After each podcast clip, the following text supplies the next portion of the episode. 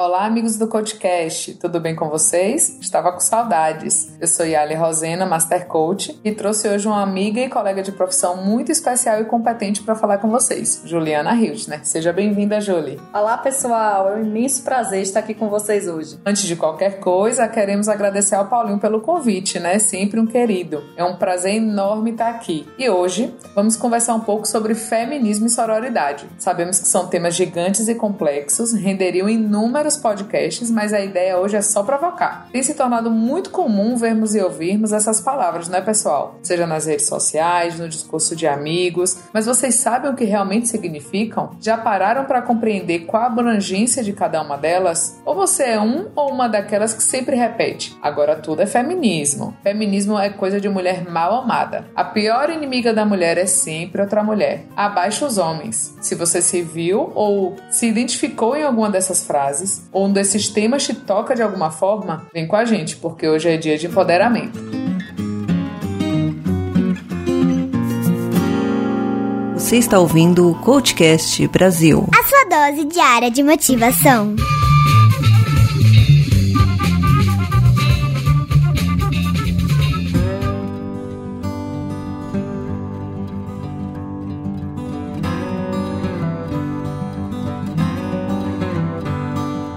Feminismo, doutrina cujos preceitos indicam e defendem a igualdade de direitos, em todos os aspectos, entre mulheres e homens, por considerar que ambos são intrinsecamente iguais e devem ter acesso irrestrito às mesmas oportunidades. Yali, só uma dúvida: você encontrou em alguma palavra ou contexto dessa definição uma orientação para a superioridade feminina em relação ao masculino? Não, Julie. Inclusive, para isso existe uma palavra, e ela é femismo. Femismo é a ideologia que prega a superioridade do gênero feminino sobre o masculino e é considerado equivalente a machismo, mas fazendo com que os oprimidos sejam os homens, enquanto as mulheres seriam as opressoras. Verdade. Um dia desses precisei explicar um desavisado essa diferença entre feminismo e femismo. Eles decididamente não são sinônimos. Verdade, sempre tem dessas, né, Julie? E sororidade, o que é? Ah, sim. Sororidade é a relação de irmandade, união e amizade entre mulheres, assemelhando-se àquela estabelecida entre irmãs. União de mulheres que compartilham os mesmos ideais e propósitos, sendo uma dimensão prática do feminismo contemporâneo. Por que será, Júlia, que a sororidade, então, surgiu como um aspecto tão relevante dentro do movimento feminista? O que acontece, Ali, é que o modelo de sociedade onde estamos inseridas coloca cada uma de nós mulheres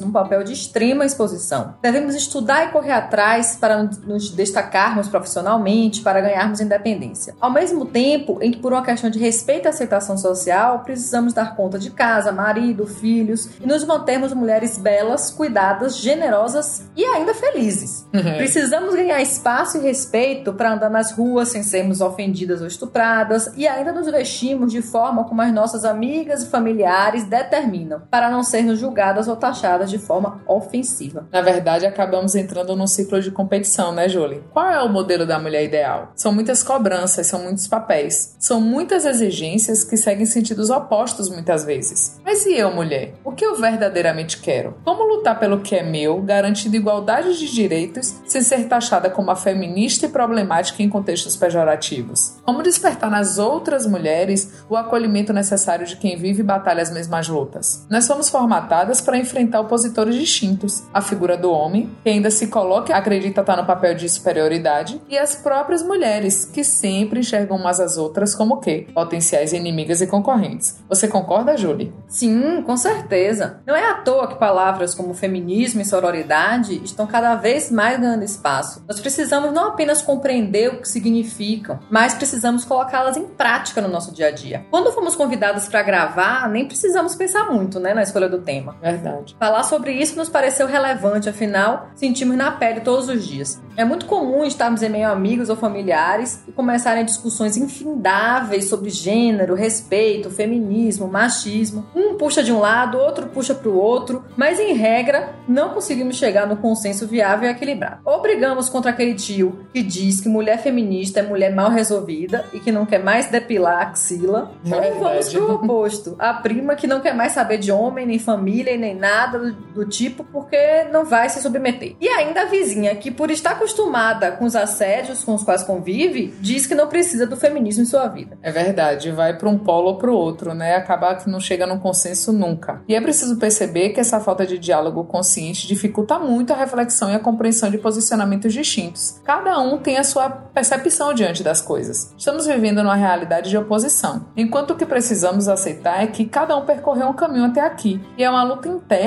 contra cada um dos seus traumas e suas crenças limitantes todos os dias. E o que importa é o desenvolvimento em direção a um futuro com mais igualdade e expressividade com respeito. Acender a luz do outro não apaga a sua. E sim, as mulheres devem ser feministas. E nem por isso deixam de ser femininas, sejam donas de casa ou astronautas. Uma mulher pode optar por não ter filhos e amar seu trabalho sem abrir mão da sua feminilidade. Assim como uma mãe devota aos seus filhos, no caso, pode exercer o seu feminismo ao criar pessoas melhores para o mundo. É uma questão de escolha. E se você, mulher, hoje tem direito de escolha, isso é graças ao feminismo. Se hoje vivemos em um mundo onde é possível debater essa questão, como estamos fazendo aqui agora, isso também se deve ao feminismo. Portanto, vamos nos unir umas às outras. Independente de roupa, corte de cabelo, cor da pele, opção sexual ou escolha profissional, podemos tudo enquanto respeitarmos o limite do outro. E ninguém tem nada a ver com isso.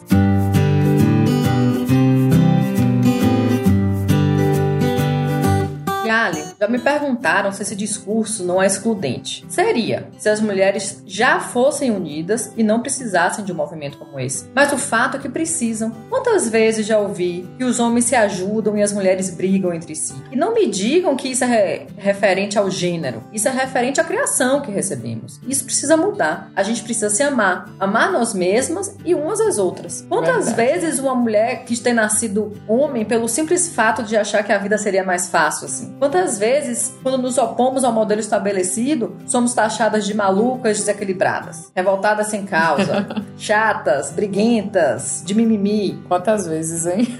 pois é. Seria mimimi se a gente não visse que estamos precisando de maquiagem, que estamos magras e homem gosta de gordurinha, descuidamos do corpo e homem gosta de bunda em pé, que a roupa tá muito colada, que desse jeito o marido não vai gostar, e que a roupa está larga e não favorece o corpo. É verdade, Julie. Na verdade, seria mimimi se uma mulher não fosse estuprada pelo simples fato de precisar voltar para casa andando às 10 da noite e ainda ter que ouvir que a culpa foi dela porque ela procurou. E isso de outras mulheres, inclusive. Ou por entrar numa discussão e ouvir que mulher não entende de política e economia e que se deve ir para a roda das esposas falar sobre os próprios maridos. Ou ainda que uma mulher não é contratada porque ela vai engravidar. E quantas vezes ouvi de amigas paridas que estavam se dividindo entre cuidado dos filhos, entender o que estava acontecendo, cuidado com elas mesmas e que o marido estava fazendo contagem para o dia em que eles iriam poder transar. É complicado, Julie. É muito. O detalhe é muito mais profundo do que a gente consegue imaginar.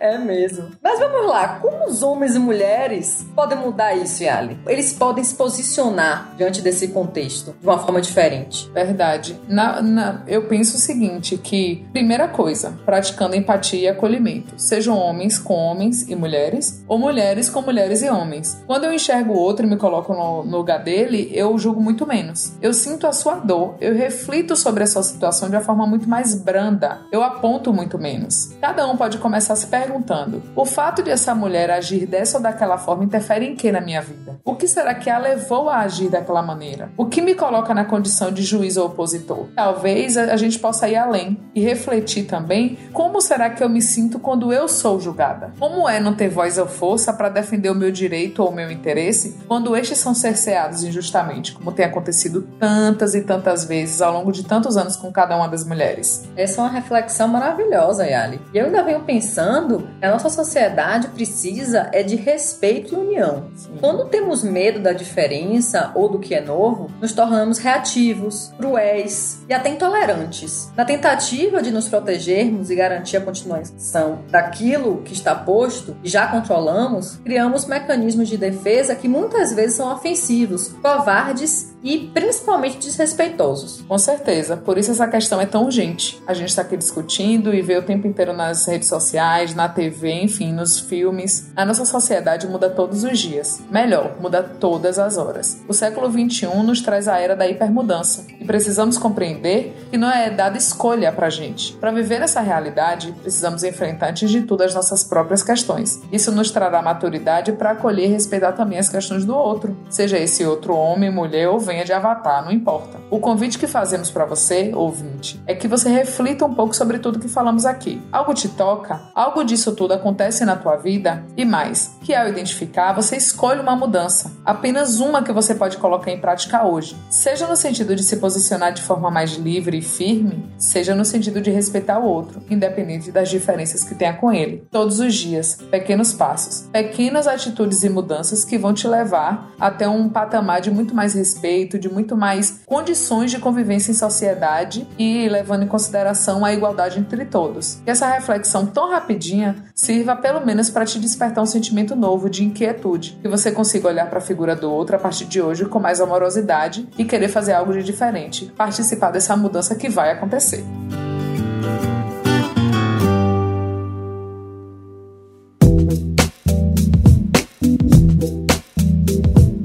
Aproveitando o tema de hoje, convidamos a galera de Salvador e região para o nosso próximo evento, Maratona Feminina Mulheres Falando para Mulheres, que acontecerá no dia 7 de abril, das 9 às 18 em Salvador. Para maiores informações, acesse nossas redes sociais, Criação Produtiva, ou nosso site, criaçãoprodutiva.com.br. É isso aí. Gostou do episódio? Manda seu e-mail com comentário para contato@podcast.com.br ou comenta diretamente no post desse episódio no site podcast.com.br. Agradecemos muito pela audiência de cada um de vocês. Mais uma vez, Paulinho, gratidão pela oportunidade. Você é 10. Aliás, não, 10 não, você é mil. Obrigada pelo convite, já sabe que pode contar com a gente. Beijão. Beijo!